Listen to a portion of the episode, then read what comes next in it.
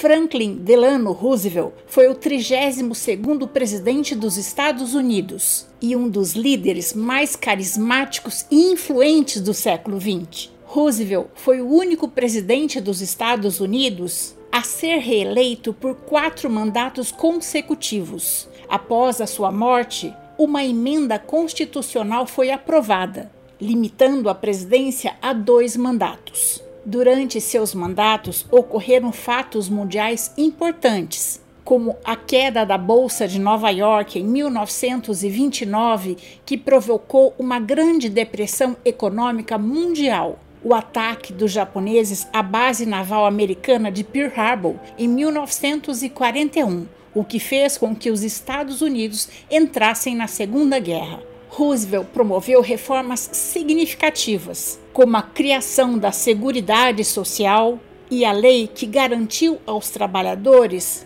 o direito de se organizarem em sindicatos. Suas visões progressistas e sua política do New Deal, novo acordo, ajudaram a transformar a economia e a sociedade americana. O legado de Roosevelt permanece como um ícone da luta pela liberdade e justiça social. Franklin Delano Roosevelt nasceu no dia 30 de janeiro de 1882, na cidade de Hyde Park, no estado de Nova York. Filho de James e Sarah Roosevelt, Franklin nasceu em uma família abastada de origem holandesa e estudou em escolas privadas renomadas. Entrou para a Universidade de Harvard em 1904 e mais tarde cursou direito na Universidade Columbia em Nova York. Em 1905 casou-se com sua prima, Anna Eleanor Roosevelt, sobrinha do ex-presidente Theodore Roosevelt. Juntos tiveram seis filhos.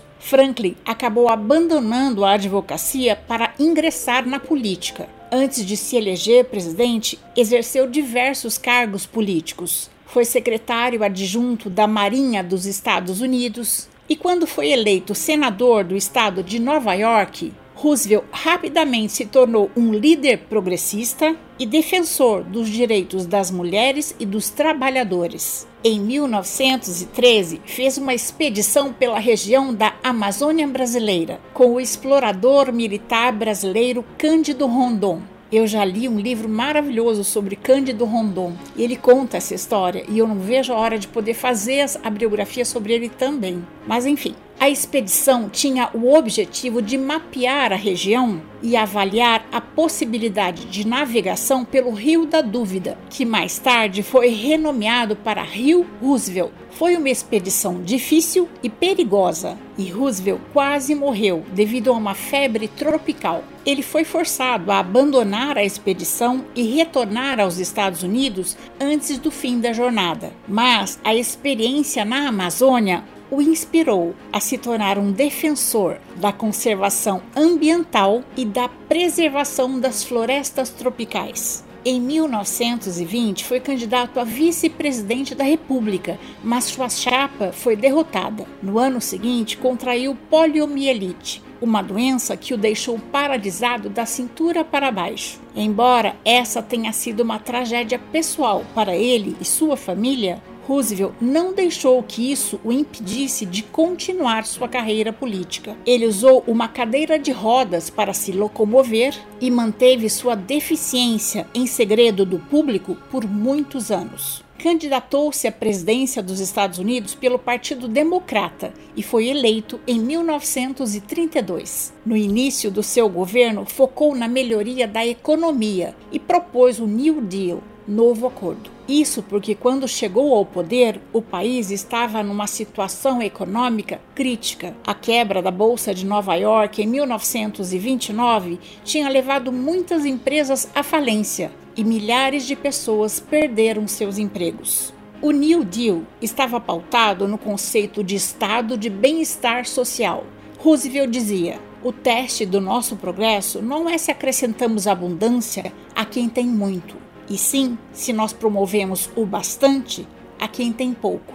Para reduzir o nível de desemprego, Franklin empreendeu grandes obras públicas, reformou os bancos e o sistema monetário, abandonou o padrão ouro desvalorizou o dólar, fortalecendo o crédito. Conseguiu revogar a lei seca, que proibia o consumo e a venda de bebidas alcoólicas, e os salários, criando a Lei de Segurança Nacional, que é a base da legislação trabalhista americana. Em 1936, foi reeleito presidente e continuou seu programa de reformas. Com a ascensão do fascismo de Benito Mussolini na Itália e do nazismo de Adolf Hitler na Alemanha, Roosevelt preparou os Estados Unidos para intervir no conflito. Implantou o serviço militar obrigatório e obteve a colaboração das indústrias e dos trabalhadores para acelerar a produção de armamentos. Em 1940, Franklin foi reeleito para o seu terceiro mandato como presidente dos Estados Unidos. No ano seguinte, conseguiu a aprovação da venda de armas para os países aliados, ano em que assinou com Winston Churchill a Carta do Atlântico, um acordo básico para a criação da futura OTAN, Organização do Tratado do Atlântico Norte. Até então, os Estados Unidos não tinham entrado na guerra, mas após os japoneses atacarem a base naval de Pearl Harbor em 7 de dezembro de 1941, Roosevelt, no dia seguinte ao ataque, assinou um documento declarando guerra ao Japão e a entrada dos Estados Unidos na Segunda Guerra Mundial e liberou a fabricação da primeira bomba atômica, ao lado de Joseph Stalin e Winston Churchill. Em fevereiro de 1944, Franklin Roosevelt fez parte da Conferência de Yato.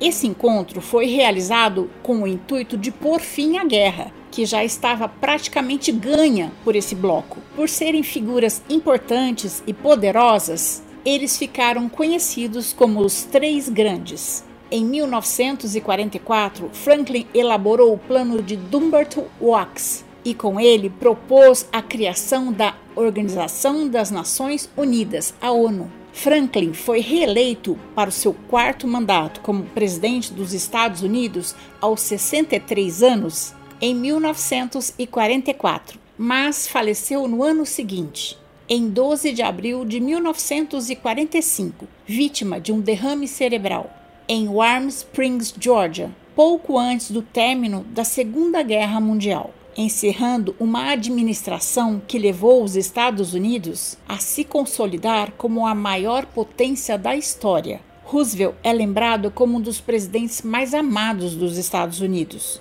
era conhecido por sua habilidade de contar piadas e histórias engraçadas. Ele muitas vezes usava seu humor para aliviar a tensão em momentos difíceis e para conquistar o apoio do público. Sua habilidade em se comunicar diretamente com o povo americano, combinada com sua determinação em enfrentar crises difíceis, inspirou milhares de pessoas em todo o mundo. Seu compromisso com a justiça social e sua visão de um governo responsável pelo bem-estar do povo continuam a ser uma inspiração para muitos até hoje. Ele ajudou a criar as Nações Unidas e foi um dos principais arquitetos do Plano Marshall, que ajudou a reconstruir a Europa após a guerra. E essa é a nossa história de hoje. Se você gostou, dê seu like, faça seu comentário, compartilhe esse conhecimento com mais pessoas. Mas antes de terminar, eu quero agradecer aos apoiadores deste canal.